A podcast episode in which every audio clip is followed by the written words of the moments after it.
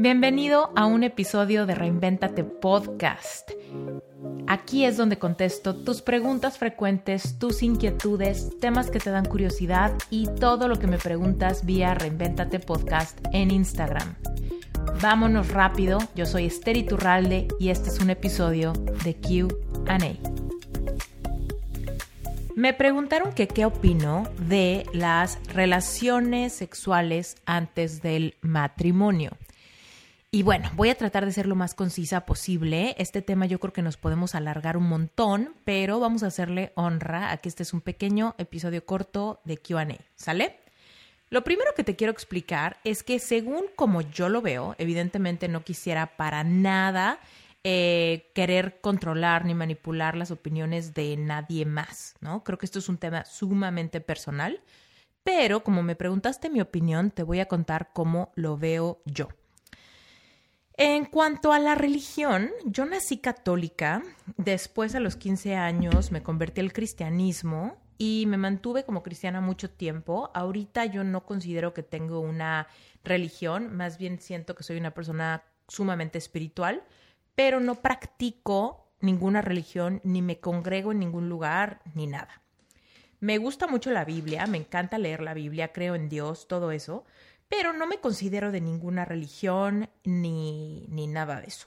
Entonces, pensemos en la Biblia, en las personas que, que, piensan o que creen que no deben tener relaciones sexuales antes del matrimonio, generalmente sacan esta idea de la Biblia o de, sus, de su religión judeocristiana, ¿no?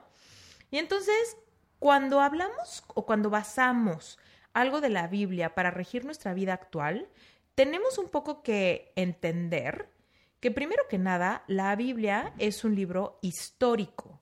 Y aunque yo creo fielmente que la Biblia es un libro eh, inspirado divinamente y con mucha sabiduría, y creo que la palabra de Dios es viva, al mismo tiempo creo que hay muchos aspectos de la Biblia referentes a cómo se vivían las cosas en esos tiempos. ¿Ok? Entonces quiero que pienses en el tema de la virginidad. Primero que nada, la virginidad era súper valorada en términos de que si eras virgen te podías casar y valía mucho tu, digamos que tu virginidad, tu feminidad, como eras muy atesorada. Y si no eras virgen, más bien caías en la categoría como de esclavos o concubinos o clase laboral, ¿sale? Entonces, evidentemente, las niñas bien de la época, pues no tenían ni cómo perder su virginidad. Además de que tampoco es como que tenían oportunidad porque se casaban jovencísimas.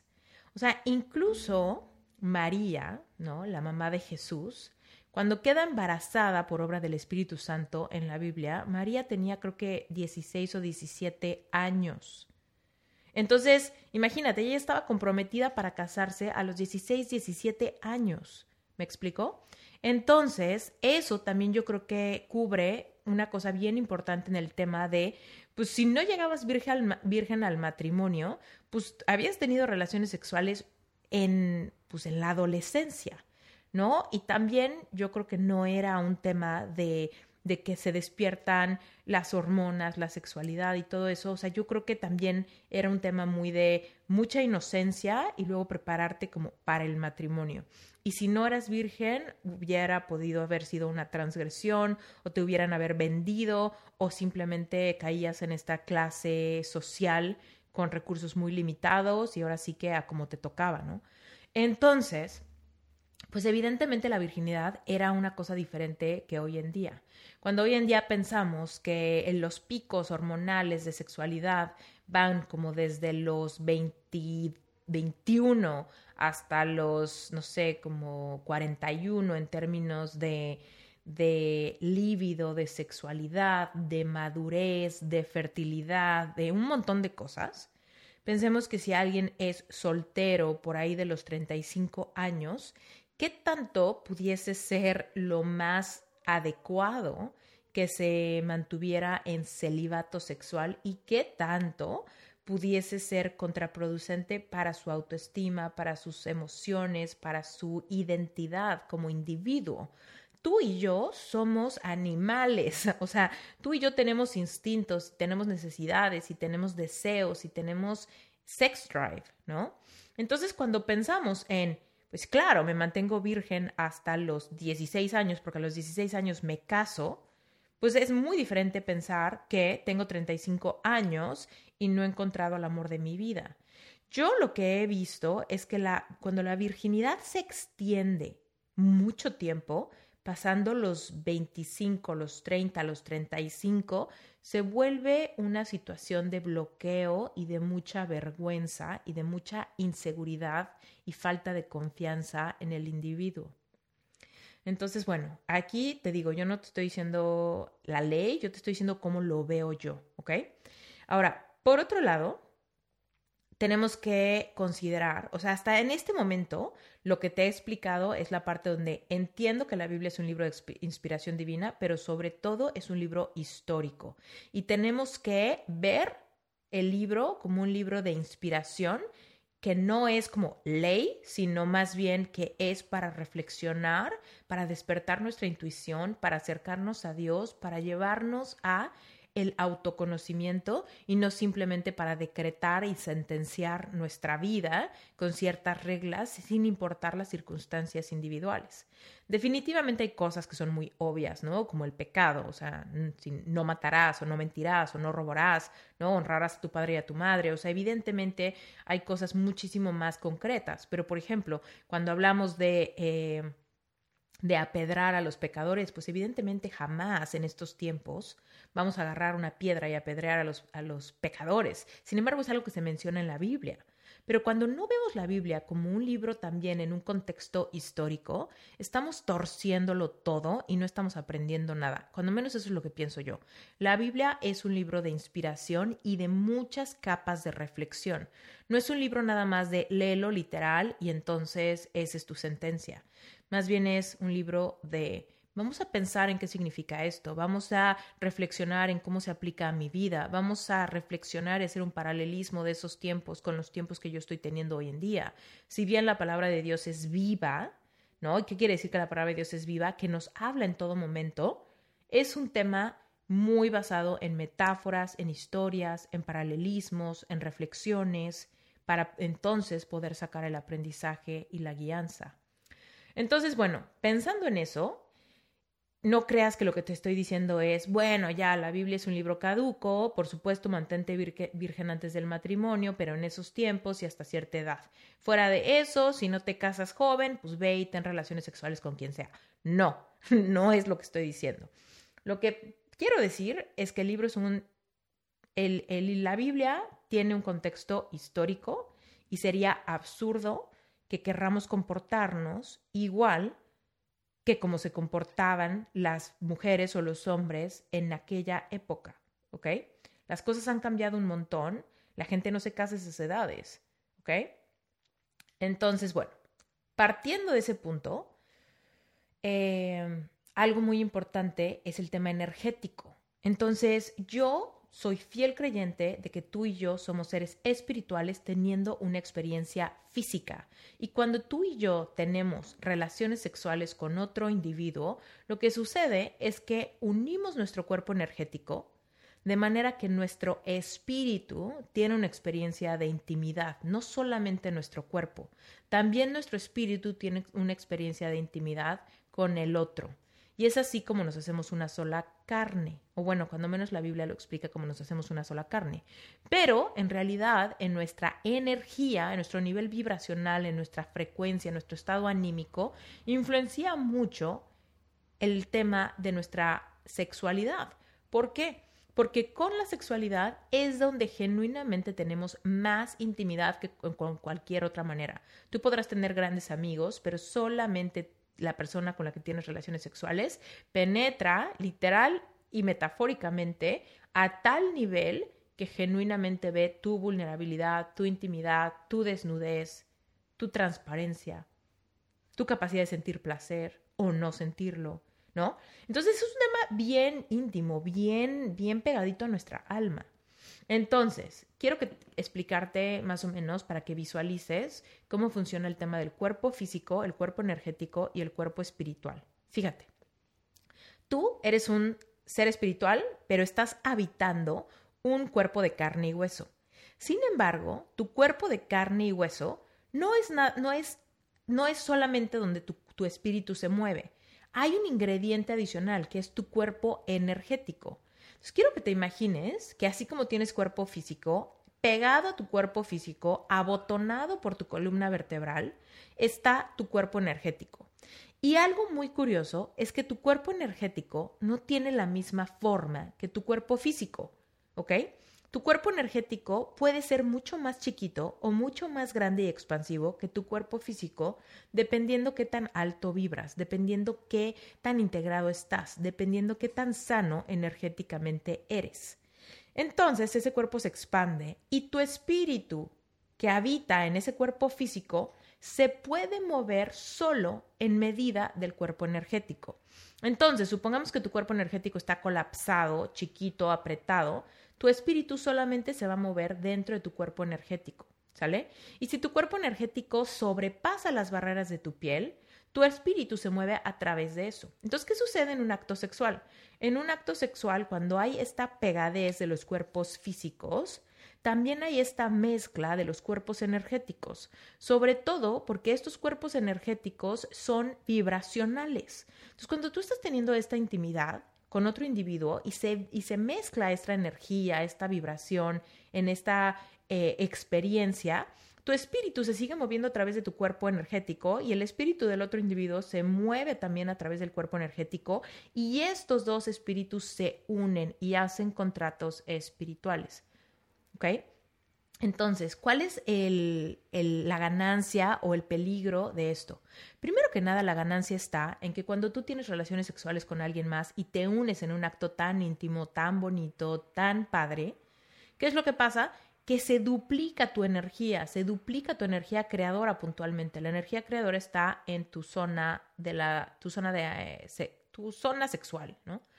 Entonces, tu energía creadora no solamente es el potencial de crear vida, también es el potencial de tomar decisiones bajo presión, de tener claridad, de solucionar problemas, de tener conversaciones complicadas, de crear productos, proyectos, arte. Toda tu creatividad está albergada en tu sexualidad.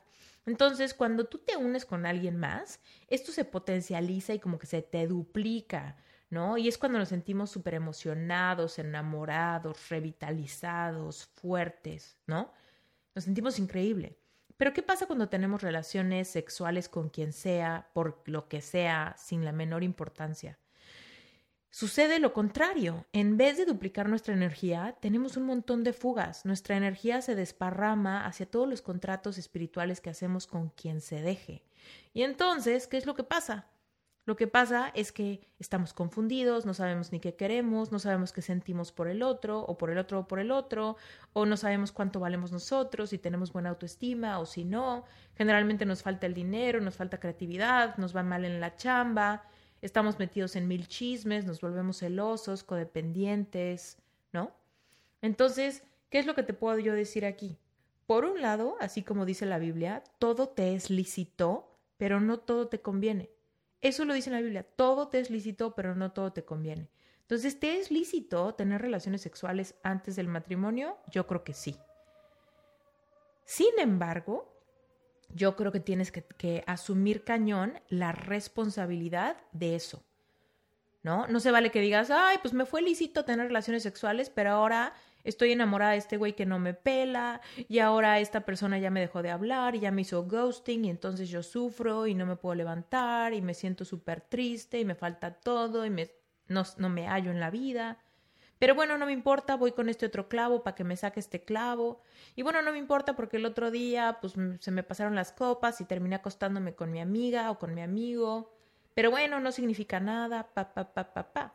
Y entonces ahí, cuando terminamos viviendo una, una vida de libertinaje y de, y de abaratar este tipo de actos íntimos, terminamos ahora sí que metiéndonos el pie a nivel energético. Si bien yo no estoy aquí para juzgar a nadie, ¿no? Esto no es de que, ah, estuvo bien, estuvo mal, eres bueno, eres malo. aquí la verdad eso a mí no me interesa para nada, es un tema de que tú quieres un montón de cosas en tu vida. Tú quieres manifestar abundancia, conexión, amor, salud, un montón de cosas. Y cuando desparramas tu energía creadora, lo único que estás haciendo es hacerte la vida más complicada. Y yo creo que tener relaciones sexuales que nos generan tanto dolor y tanto desparrame de energía y tanta confusión y tantos celos y tanta envidia y tanto, tanta sensación de inseguridad, pues evidentemente no lo vale. Entonces yo creo que tener relaciones sexuales es algo que te es lícito, pero tienes que asegurarte de que estás uniendo tu espíritu y estás creando esta intimidad y estás uniendo tu, tu campo energético con alguien que lo merezca, con alguien que lo sienta bien, con alguien que sea recíproco contigo. Y si no lo haces así, estás ahora sí que metiéndote un poco el pie, ¿no? Es como decir, ay, bueno, ya tuvimos relaciones sexuales ahí de rapidito, pero pues ni me importa, pero no lo, no lo quiero pensar y pues la verdad es que, ¿no? O al revés, ay, bueno, pues él como que no me quiere, pero si igual y si tenemos relaciones sexuales ya me quiere. No, cuando usamos el sexo como herramienta o como arma o como chantaje sentimental, estamos metiéndonos el pie a nivel espiritual, a nivel energético, a nivel autoestima. Entonces, yo no creo que Dios esté necesariamente queriendo que vayas al registro civil y que te cases para tener ese encuentro. Últimamente nos podemos casar con la persona equivocada y de todos modos desparramar toda nuestra energía. Entonces yo creo que aquí es un tema de amor propio una vez más, ¿no? Depende qué tanto te ames, vas a elevar la vara de con quién te unes en, en estos, todos estos niveles que te mencioné. El carnal, por supuesto, el energético y el espiritual.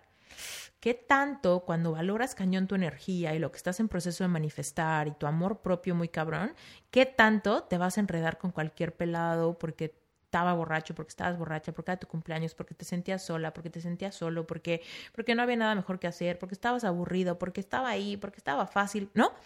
Y entonces ahí es donde últimamente ya no te conviene. Pues igual te sigue siendo lícito, pero de que no te conviene, no te conviene, es una fuga de energía, es algo que te genera alejarte de otras cosas que quieres manifestar, que según tú no tienen relación, pero la verdad es que sí tienen relación. Entonces, bueno, eso es lo que yo opino de las relaciones sexuales antes del matrimonio. ¿Te es lícito? Sí. ¿Te conviene siempre? No, no siempre. Hay que tener ojo clínico y mucho amor propio para decidir con quién, cuándo y en qué circunstancias. Y sobre todo entender que las consecuencias de la autonomía que tenemos siempre van a impactar nuestro futuro. Acuérdate que tú y yo estamos manifestando continuamente todo lo que queremos. Y si las relaciones sexuales son razón para que tú bajes tu vibración y andes ahí como que eh, de repente arriba, de repente abajo, de repente confundido, de repente sin creatividad, de repente no sé qué, pues evidentemente eso solamente va a ser contraproducente a la larga y cuál era el beneficio de hacerlo. Pero bueno, esa es mi opinión. Gracias por estar en un episodio de QA, un corto de Reinventate Podcast. Yo soy Esther Turralde y te mando un abrazo. Gracias por escucharme y gracias por tus preguntas. Recuerda que si quieres contestar tus preguntas, lo único que tienes que hacer es mandarme un mensaje de texto en el inbox de Instagram de Reinventate Podcast. ¿Sale? Te mando un beso muy grande y por favor, si te están gustando estos episodios, házmelo saber, porque ya sabes que esto es un experimento. Estoy experimentando, entonces si te gustan esos episodios, dime, dime, dime para que los sigamos haciendo, ya que si no me dicen, capaz que los dejamos de hacer. Acuérdate que aquí es un tema de ver qué es lo que a ti te sirve, qué es lo que a ti te suma y yo feliz de crear el contenido, ¿sale? Gracias, te mando un beso.